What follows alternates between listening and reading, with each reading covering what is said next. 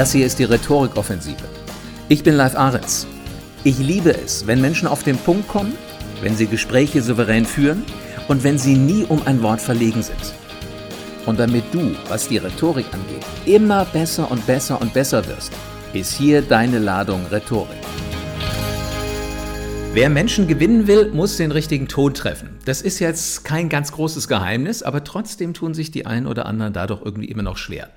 Und jetzt könnte ich natürlich als Sender von einer Botschaft sagen, naja, ob es jetzt ein Mann ist oder eine Frau, die vor mir steht, ist ja eigentlich wurscht. Aber ist das wirklich so? Oder gibt es da vielleicht noch Unterschiede in der Wortwahl, in der Art, wie man sie anspricht? Und genau die Frage, die kann uns eine Frau garantiert ganz, ganz, ganz genau beantworten. Und das ist Ulrike Eichhorn. Ulrike, herzlich willkommen. Inwiefern unterscheidet sich bitte die Wortwahl von Männern und Frauen? Um, ähm, Darf ich da kurz mal weiter ausholen? Du hast es sehr schön in deiner Anmoderation gesagt, ähm, dass wie wichtig auch das Thema Kommunikation generell ist. Und für mich äh, gibt es da so eine Grundlage, die bei Frauen äh, denke ich jetzt noch wesentlich mehr zählt, aber bei Männern auch. Und das sind drei Schlagworte, Wertschätzung, Achtsamkeit und Respekt. Ähm, das mag jetzt sehr banal klingen, aber aus meiner Erfahrung heraus ist das wirklich der absolute Schlüssel äh, zum Erfolg.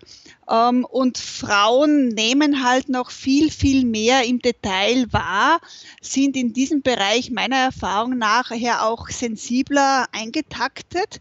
Ähm, und wenn ich diese drei wesentlichen Parts beachte, dann kann sehr vieles gut laufen, aber es kann auch schrecklich viel verkehrt laufen.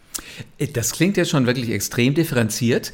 Vielleicht für den einen oder anderen, der jetzt den Podcast von der Rhetorikoffensive hört und denkt, Wahnsinn, was die Frau da so an Differenzierung betreibt, aber ich weiß noch gar nicht genau, wie sie ist. Bevor wir richtig ins Thema einsteigen, verrätst du uns ein bisschen was zu dir?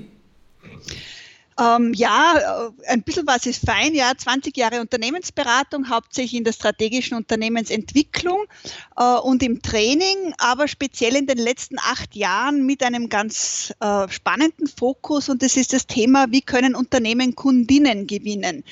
80 Prozent der Kaufentscheidungen werden laut internationalen Studien ja von dieser Zielgruppe getroffen bzw. maßgeblich beeinflusst.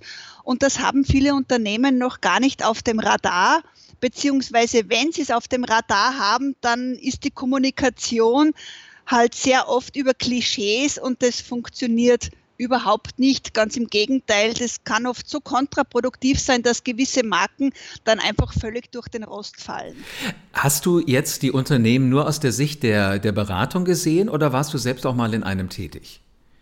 Ich war auch lange vor meiner Selbstständigkeit in einem Konzern tätig, ähm, hatte damals äh, das Glück, äh, auch ähm, egal ob jetzt Mann und Frau, das war halt damals Unternehmenskultur, äh, gemäß der Leistung gefördert zu werden, war in vielen Bereichen damals die einzige Frau. Denken wir jetzt an Lead-Auditorin für Managementsysteme, was ja allein schon nicht so prickelnd, aber auch schon sehr männlich klingt ähm, und konnte da auch meine weibliche Brille dann mit hereinnehmen und erlebe es auch jetzt noch sehr oft von Auftraggebern, speziell wenn ich gemeinsam mit Kollegen auditiere, wie wertvoll es ist, in der Kommunikation sowohl die weibliche als auch die männliche Brille mit hereinzuholen und diesen Fokus ähm, nicht jetzt Männer gegen Frauen, sondern äh, einfach die Unterschiedlichkeit in der Sichtweise, in der Art der Kommunikation zu erleben und für Unternehmen zu nützen, das finde ich sehr spannend und da sehe ich auch noch großes Potenzial.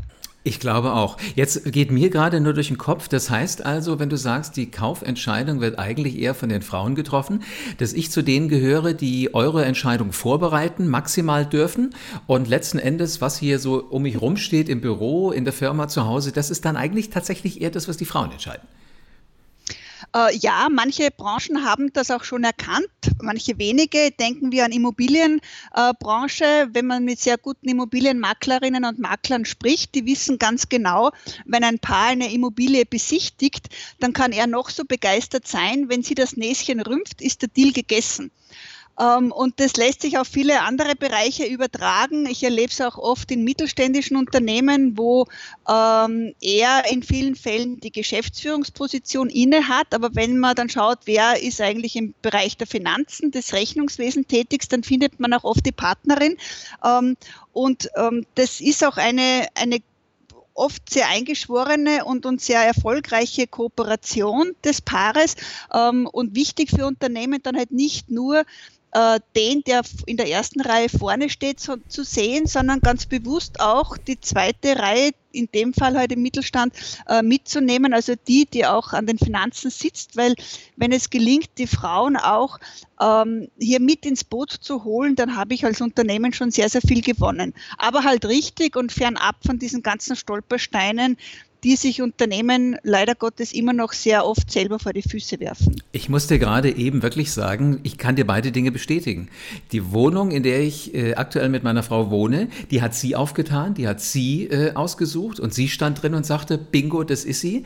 Und genau das Gleiche, ich habe einen Freund hier in Wiesbaden, der hat ein Start-up vor vielen, vielen Jahren gegründet, als die meisten von uns noch gar nicht über EDV, IT und so weiter nachgedacht haben. Und er hat es groß gemacht, aber die die gute Seele, die sich ums Finanzielle und so weiter gekümmert hat, war in der mhm. Tat seine Frau.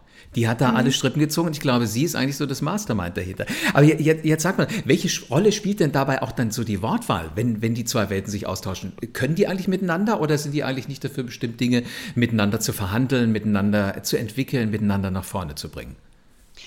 Also meine eigene Erfahrung, dadurch, dass ich äh, mehrheitlich mit immer noch mit männlichen Entscheidern zu tun habe und auch in den Projektgruppen mehrheitlich Männer sitzen, ähm, ich würde sagen, die Wortwahl mag schon unterschiedlich sein, aber ich würde sie jetzt auch gar nicht so unbedingt jetzt unterschiedlich zwischen Männern und Frauen sehen, sondern einfach auch unterschiedlich vom Typ des Menschen her. Wir kennen ja alle unterschiedliche Persönlichkeitsstrukturen, ohne jetzt darauf näher einzugehen. Aber ich denke, es gibt sowohl bei den Männern als auch bei den Frauen Menschen, die halt sehr zahlenaffin sind, sehr analytisch sind und die beiden werden sich besser vertragen, als wenn der eine jetzt nur äh, mit emotionalen Begriffen ähm, daherkommt und der andere denkt sich, das ist ein spanisches Dorf. Ähm, jetzt, jetzt, jetzt, jetzt, sagt man ja aber eigentlich, dass die Frauen eher die Emotionalen sind, also müsste ich die doch eher emotional ansprechen, während die Männer ja eher im Ruf stehen, eher so die Faktenmenschen zu sein. Ja, also da meiner Erfahrung nach bedienen wir mit solchen Aussagen auch wieder Klischees. Ähm, und eine, ein Stereotyp Rollenzuschreibung ist ja nicht umso wahrer, je öfter sie wiederholt wird, sondern sie wird halt wiederholt, weil sie eben oft äh, gebracht wird. Ähm, und, und das kann ich meiner aus, äh, Erfahrung nach jetzt nicht bestätigen. Ähm, ich vergleiche das jetzt auch mit, mit meinem Thema Autohaus, von dem ich dir schon erzählt habe, also auch die Kundin im Autohaus. Äh, wenn jetzt äh, eine Kundin, eine Frau das Autohaus betritt und dann meine ich, okay, die kennt sich mit Technik nicht aus und die Frauenautos sind da drüben, dann kann das mitunter passen, aber es kann auch völlig daneben gehen, weil es jetzt vielleicht gerade eine Frau ist, das wäre jetzt ich zum Beispiel, die sehr wohl an Autotechnik interessiert ist äh, und die sagt, okay, ich will jetzt Zahlen, Daten, Fakten und mir ist jetzt das rosa Design im Auto und der große Schminkspiegel nicht wichtig. Ja, ich kann und, das, ich kann das äh, bestätigen, ich habe das auch erlebt, allerdings umgekehrt. Als ich äh, mal in einem Autohaus war, also wir haben ja kurz vorher, bevor wir diesen Podcast aufgezeichnet mhm. haben, über das Thema Autos gesprochen, da ähm, musste ich als Mann direkt unter die Motorhaube gucken. Meine Frau durfte sich ins Auto reinsetzen. Und äh, ich habe dann gesagt, ich, ich würde auch gern mal reingucken. Und da mhm. machte er gut die Motorhaube zu. Jetzt darfst du raten, wo er mich hat reingucken lassen. Äh, in den Kofferraum? Exakt. Da ist mir fast das Gesicht eingefroren, weil ich gesagt habe, ich meinte mit reingucken, äh, reinsetzen, wo meine Frau schon sitzt. Ich verbringe die meiste Zeit nicht im Kofferraum und nicht unter der Motorhaube, sondern im genau. Auto. Äh, also da läuft ja dann auch manchmal sowas schief, dass man wahrscheinlich auch Menschen gar nicht wirklich versucht einzuschätzen, sie gar nicht äh, kategorisiert Richtung eher emotional, eher Fakten, sondern einfach sagt, okay, Mann so, Frau so. Und das ist wahrscheinlich der große Fehler. Richtig. Ähm, und Menschen zu schubladisieren, ähm, das ist halt, auf der einen Seite wäre das einfach. Ich sage immer, Gott sei Dank funktioniert das nicht, weil da wäre ja äh, das ganze Zwischenmenschliche nur halb so spannend. Äh, mein Schlüssel ist einfach auch im Gespräch herauszufinden, was ist denn meinem Gegenüber wichtig, egal ob Mann oder Frau. Äh, worauf legt die denn besonders Wert? Ähm, wofür braucht sie denn äh, ein Produkt, das ich anbieten kann, möglicherweise. Und erst wenn ich herausfinde, was ist dieser Person wichtig, dann kann ich auch entsprechend diese Lösung für dieses Problem oder für diesen Wunsch bieten und nicht die Person kommt herein, ich schubladisiere sie und glaube jetzt äh, viel besser zu wissen, was die braucht, als die Person selber. Und ich denke, dass hier äh, vieles passiert, wo, wo sich dann auch im Verkauf Menschen äh, es sich selber nur schwer machen, weil sie einfach nicht hinhören. Mhm. Mich wundert es oft, weil das sind ja im Grunde Basics im Verkauf und trotzdem wird so selten angewandt, sondern eher nach dem Motto, ich bin der Profi und weiß, was du brauchst. Und das funktioniert halt nicht. Ja, siehst du, und ich habe meinen Wortschatz gerade schon wieder um ein Wort erweitert. Schubladisiert hatte ich bisher jetzt noch nicht auf der Platte, aber es klingt, ja, klingt aussichtlich. Oder ist das ein speziell österreichischer Fachbegriff? Ja, das kann durchaus, durchaus sein. Ja, also das, diese Dinge passieren mir dann einfach so im Gespräch oder auch auf den Vorträgen auf der Bühne, wenn ich denke, okay, das könnte jetzt ein österreichischer Begriff sein, dann fange ich auch immer wieder mal an zu übersetzen, aber das ist schon okay so. Aber es macht ja auch Spaß. Ähm, genau. du, hast, du hast aber ja nicht nur mit Vertrieb zu tun. Also du guckst ja nicht nur an, wie, wie es so beim, beim Verkaufen von Produkten zu, zugeht, sondern du schaust ja auch auf das Management. Jetzt Richtig. gab es hier mal eine spannende Geschichte. Wir haben hier in Deutschland einen Automobilkonzern, der heißt Opel. Und es mhm. ist ein absolut Testosteron durchsetztes Unternehmen. Ich kann mich nicht erinnern, dass da vor der Tina Müller jemals ein Vorstandsmitglied von äh, überhaupt dabei gewesen ist, was weiblich war. Sondern kam sie und sie war vorher bei Henkel und da war sie zuständig für die Haarshampoo-Sparte. Mhm. Und sie hat mal einen Vortrag gehalten, den ich besucht habe, und ich fand es faszinierend, was sie erzählt hat. Sie hat gesagt, sie hat sich vorbereitet natürlich auf das erste Treffen mit den, mit den anderen Vorstandsmitgliedern und sie hat gesagt, in so einem Autounternehmen, Männer gesteuert, da ist sie einiges gewohnt oder sie hat einiges erwartet. Aber was dann passierte, das hat, sie, das hat sogar sie überrascht, obwohl sie ziemlich tough und hart im Leben ist. Da hat sich einer tatsächlich vorher aufgebaut, guckte sie an und meinte, mhm, Sie sind also die Frau Müller. Äh, Sie sind doch die Shampoo-Prinzessin. Oh. Wir lachen drüber, sie hat auch gelacht, aber sie sagte im ersten Moment, egal auf was du dich vorbereitest, das piekst dann schon so ein Stückchen weit. Inwiefern ist das denn auch im Management eine Frage, ob ich die Managerin oder den Manager eventuell auch wähle für eine Position? Möchte ich da eine Frau oder einen Mann drauf haben? Entscheidet sich das auch mit an der Sprache, an der Art und Weise, wie ich führe? Um, ähm, ja, ich denke schon, wobei ich hier wieder die, diejenige bin, die sagt, diese gesunde Mischung und die Vielfalt ist wichtig. Entschuldigung, ich habe da jetzt eigentlich auf leise geschalten. So. Ähm, ich denke, die Vielfalt ist auch hier wichtig, also sowohl vom Geschlecht her als auch von, von den Erfahrungs, vom Erfahrungsschatz her.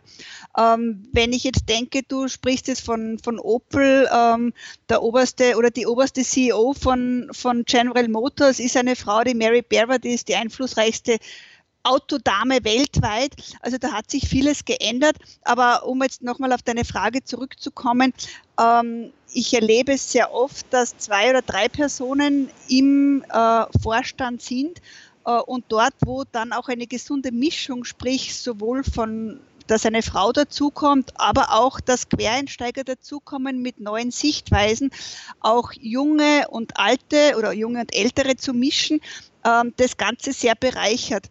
Ähm, und da sind wir einfach noch weit weg in vielen Bereichen davon. Und ich erlebe es halt, wenn es immer nur auf dieses Frauenthema fokussiert wird, dann ist halt die Ablehnung gleich mal da, weil viele sagen, ich kann das schon gar nicht mehr hören. Aber wenn man mehr in Richtung in dieser Vielfalt hineingeht oder sagt, schaut her, das ist ja auch eine Bereicherung, ähm, dann ist noch Potenzial nach oben da. Jetzt hast du gerade schon mal gesagt, dass ähm, Frauen halt sensibler sind, dass die andere Antennen haben. Also würde ich wetten, dass sich eine Frau auch mal damit beschäftigt, wie ticken Männer, wie reden Männer, wie gehen sie mit Managementaufgaben und so weiter um. Ist es denn bei den, bei den Männern umgekehrt auch so? Also wenn du Vorträge hältst und ich habe auf deiner Homepage gesehen, dass du das ganz häufig auch im, im Umfeld machst, wo, wo du viele Frauen triffst, sitzt da auch immer mal so ein Kerl mit dem Publikum und guckt neugierig?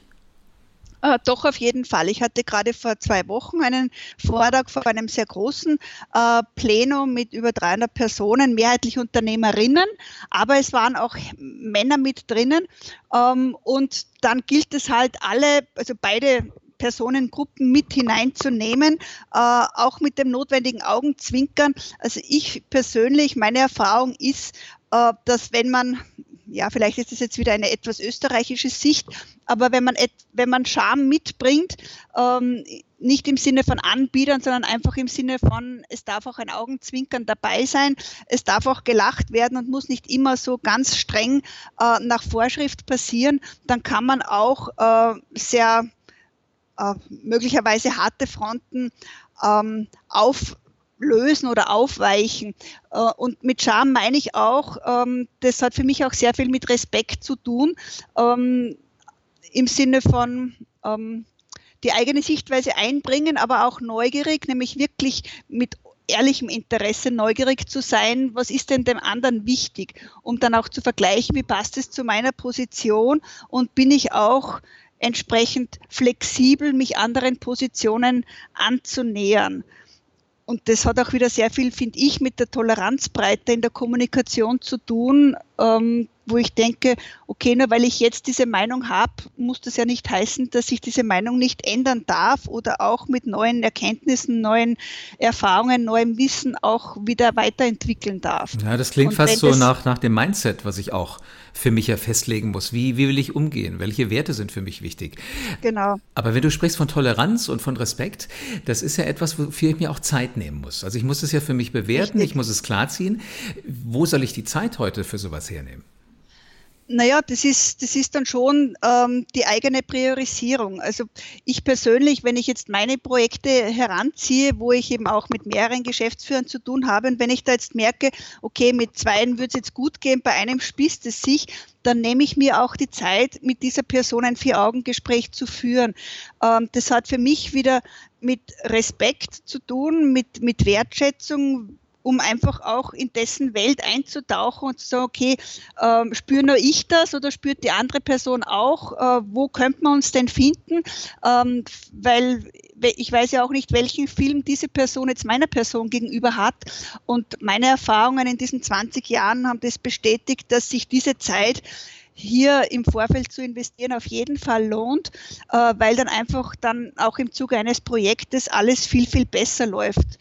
Und ich scheue mich auch nicht während eines Projektes, wenn ich merke, so jetzt gibt es vielleicht irgendwo äh, Fragezeichen, Unstimmigkeiten, dann auch wieder in dieses Vier-Augen-Gespräch zu gehen, weil ich einfach möchte, dass sich in meinen Projekten, ähm, auch wenn es um Veränderungs-, um Change-Prozesse oder ähnliches geht, die halt doch auch immer Widerstand hervorrufen, dann ist es auch wichtig, dass diese Kommunikationsebene, das Vertrauen nicht verloren geht, sondern sich einfach weiter festigt.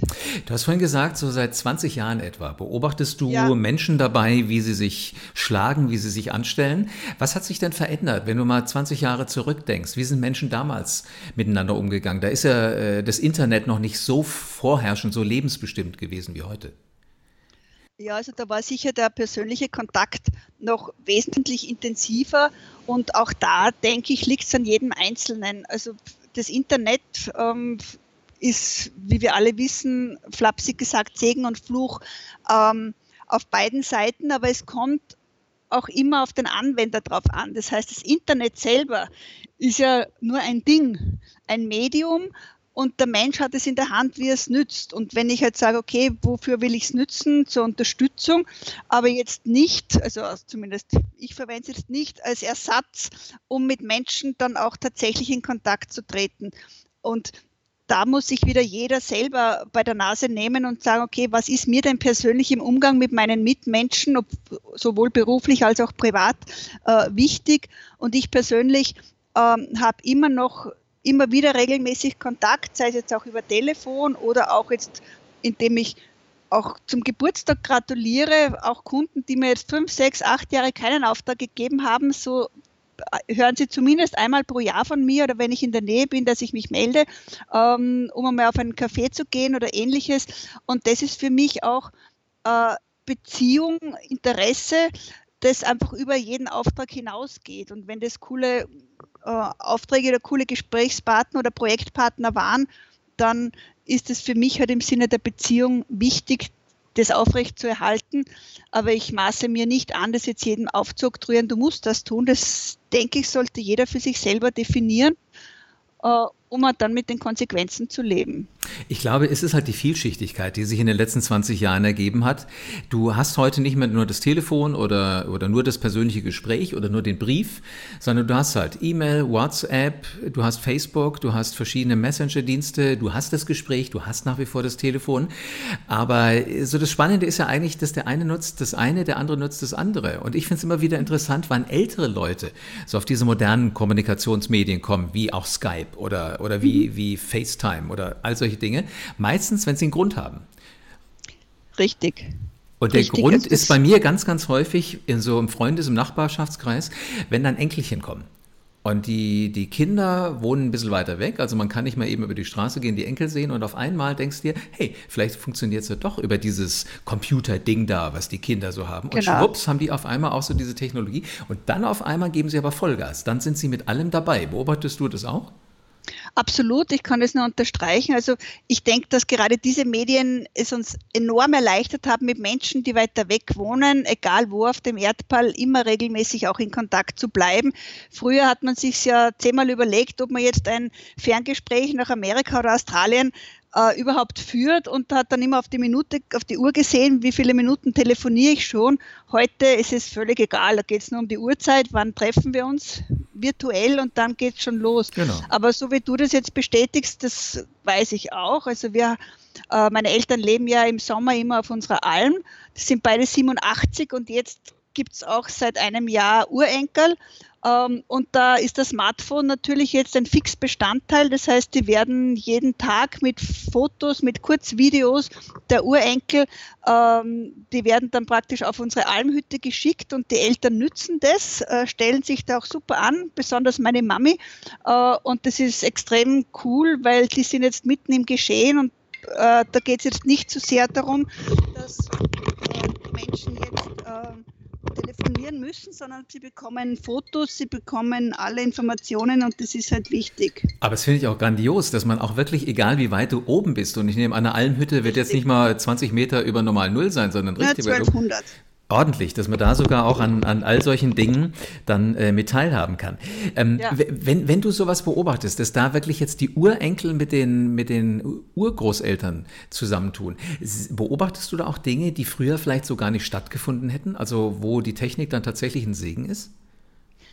Ähm, also wenn ich jetzt diesen, diesen Fall äh, mir ansehe, dann, dann ist es einfach ein Segen, weil auch die Eltern in ihrem hohen Alter gelernt haben, äh, Fotos zu machen, so wie jetzt zum Beispiel, jetzt ist der erste Schnee gekommen und dann gibt es halt die ersten Fotos direkt von der Alm mit Schnee. Also sie können das auch selber bedienen. Sie sind nicht nur Empfänger, sondern sie sind auch Sender äh, von Informationen und äh, verlieren auch die Scheu äh, vor Computer und ähnlichem mehr. Und das finde ich einfach grandios, äh, dass die das Lernen, aber auf der anderen Seite auch erkennen, dass jetzt die Jüngeren oder die junge Generation in diesem Feld deutlich mehr weiß. Also wir befinden uns, denke ich, jetzt auch in einer Umbruchphase, dass wir so die erste Generation haben, wo die Alten von den Jungen lernen. Äh, früher war es ja eigentlich genau nur umgekehrt. Und das finde ich schon auch sehr spannend, wenn ich das jetzt wieder auf die Unternehmen transferiere, wo wir das immer mit, den, mit der Generation 50 plus und, und wie gehen wir damit um, äh, handhaben, dann ist ja da auch so viel Unternehmenswissen und es hilft das beste Wissensmanagement nicht, wenn ich mir hier nicht genau Gedanken mache, wie schaffe ich hier eine intensive Kommunikation zwischen den Altersgruppen und das geht jetzt weit über das Geschlecht hinaus, ähm, um hier Wissen im Unternehmen zu halten, um hier unterschiedliche Sichtweisen hereinzuholen um auch wieder gemeinsam Unternehmen mit der Erfahrung des Alters, mit dem jugendlichen Esprit und der neuen Technologie der Jugend auch wieder in neue Sphären weiterzubringen. Also da sind die Unternehmen sehr gefordert. Und je offener hier die Ohren sind und auch der strategische Ansatz, der gehört für mich da unbedingt dazu, umso besser sind sie auch für die Zukunft gerüstet. Ich glaube, es passt auch ganz gut zu einem Zitat, was du äh, auf deiner Homepage hast oder was dein Lebensmotto ist. Immer dann, wenn du eine Entscheidung triffst, nimmst du dein Leben selbst in die Hand. Das heißt ja auch als Älterer die Entscheidung treffen, ich kann von den Youngstern auch durchaus was lernen. Genau, das braucht auch wieder Offenheit äh, und Vertrauen, Neugierde, Wertschätzung von beiden Seiten. Also es dreht sich aus meiner Erfahrung herum immer wieder genau um diese Begriffe, die ich eingangs in unserem Gespräch ähm, gesagt habe. Wenn ich das mit habe in der Kommunikation mit anderen Menschen, ähm, dann ist schon sehr viel erreicht. Wir wissen beide, es gibt sehr, sehr viele Kommunikationsmodelle, es gibt jede Menge Kommunikationsbücher, schlaue Kommunikationswissenschaftler weltweit. Ähm, nur was helfen die besten Modelle und ihre Anwendung, wenn ich genau diese Wertschätzung, das echte Interesse am anderen und den Respekt nicht bringe, dann hilft mir das beste Kommunikationswerkzeug nicht und wenn ich das aber von vornherein mitbringe, dann kann ich schon sehr viel erreichen, auch wenn ich gar nicht weiß, dass es einen Schulz von Thun, ein Transaktionsmodell oder was auch immer gibt. Ich finde das auch immer ein Stück weit zu kompliziert. Also schön ist, wenn ich es mal gelesen habe, wenn ich mich damit beschäftigt habe. Aber genau. ich habe eigentlich immer am liebsten von denen gelernt, die es mir vorgemacht haben. Ob das Lehrer genau. waren, ob das meine Eltern waren, ob das Nachbarn waren, ob das Menschen wie du sind, von denen ich jetzt was lerne. Einfach so die um dich rum sind. Und ein Vorbild kann ja auch jemand sein, den ich zwar nie kenne, den ich auch nie, nie treffe. Aber das Witzige ist immer, wenn ich in meinen Rhetorikseminaren frage, haben Sie irgendein Vorbild? Gibt es jemanden, mhm. wo Sie sagen, wenn ich mal so wäre auf der Bühne, dann wäre ich einen ordentlichen Schritt weitergekommen? Und da fällt ganz, ganz häufig der Name Steve Jobs. Ja, ob, obwohl der ja, was so seine, ähm, seine Menschlichkeit angeht, die ganzen Werte, äh, könnte man auch sagen, er ist ein nicht ganz so sympathischer Zeitgenosse gewesen, jedenfalls nicht, wenn man ihn als Chef hatte. Aber irgendwie hat er es geschafft, aus ein paar Leuten ein Riesenteam, ein Konzern, eine Riesenfirma zu bauen. Das ist ja dann schon auch äh, wirklich was Faszinierendes, wo man sich was abgucken kann. Äh, ja, da bin ich ganz bei dir. Ähm, und ich denke, das ist auch das, was ihn so besonders gemacht hat. Ähm, wie weit man ihn und, und seine Persönlichkeit kennt, wobei selbst das beste Buch und der beste Film ist wahrscheinlich auch wieder nur ein Teil äh, dessen, was ihn tatsächlich ausgemacht hat. Aber würde man das glauben, dann war sicher eine äh, nicht so einfache Persönlichkeit, sage ich jetzt mal. Aber oft ist es auch genau, also ich erlebe schon bei Menschen, die sehr visionär sind, dass einfach der gesamte Fokus in diese Vision hineingeht und dass sich das Umfeld dann mitunter schwer tut, hier den Menschen zu verstehen, weil die einfach das Thema Emotionalität, das Thema ähm, soziale Kompetenz äh, anders leben, anders verstehen als jetzt klassisch aus dem Lehrbuch. Da heißt es halt anders, weil die einfach alles, was sie jetzt an Emotionen haben, in diese Vision hinein verpacken und dann oft gar nicht verstehen. Also ich habe jetzt gerade auch einen, einen Kunden, den ich da ähnlich vergleiche, der hochintelligent, extrem visionär ist, aber das Umfeld hat Probleme, ihn als Menschen zu greifen, weil sie haben gesagt, es sind keine Emotionen da und, und, und, und die soziale Kompetenz. Und ich sage, hört genau hin, wie viel Emotion da eigentlich da ist. Und da geht es jetzt wirklich darum, äh, Wege zu finden mit diesen Menschen,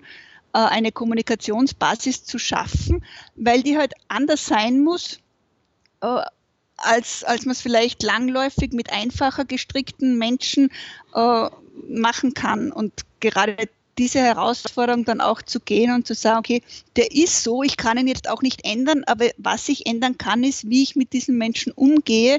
Und dann sind wir aber wieder sehr viel bei der Toleranz. Wie sehr akzeptiere ich auch Menschen in ihrem Anderssein?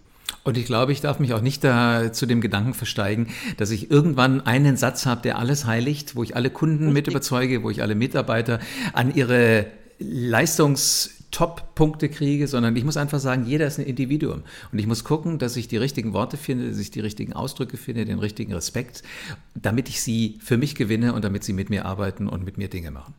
Ja, genau. Und da braucht es eben wirklich diese Toleranz, äh, dieses Anderssein auch zu akzeptieren.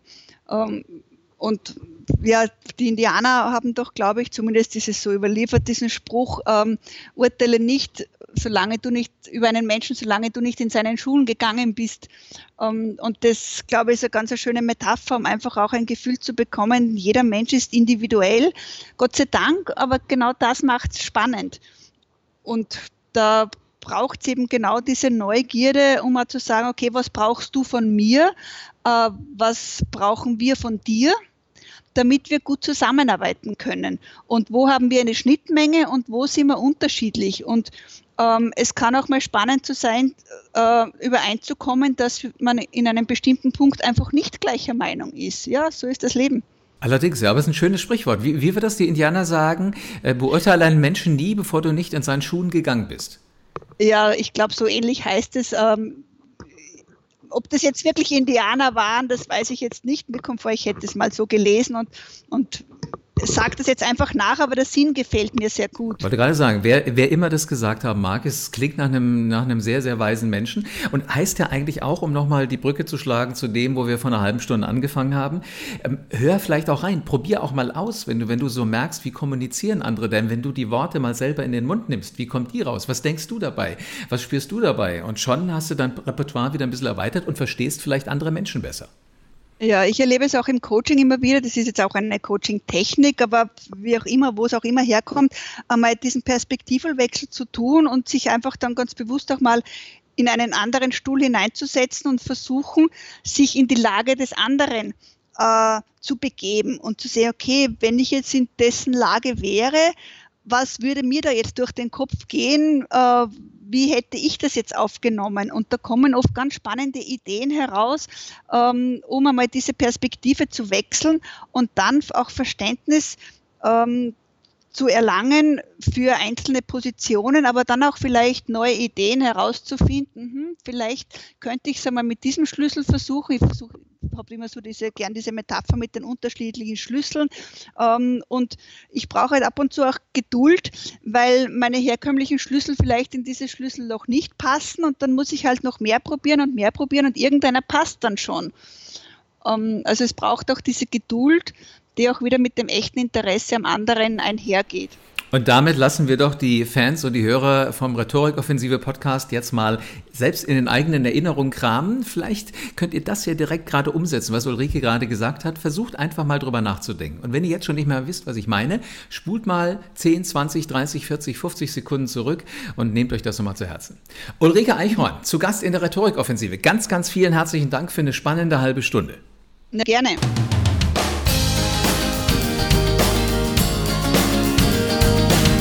Probier es am besten noch heute aus. Und wenn du mehr Ladungen Rhetorik brauchst, wenn du hungrig bist, wenn du besser und besser und besser und erfolgreicher werden willst, dann abonniere am besten diesen Kanal. Denn dann verpasst du garantiert keine einzige Folge der Rhetorikoffensive.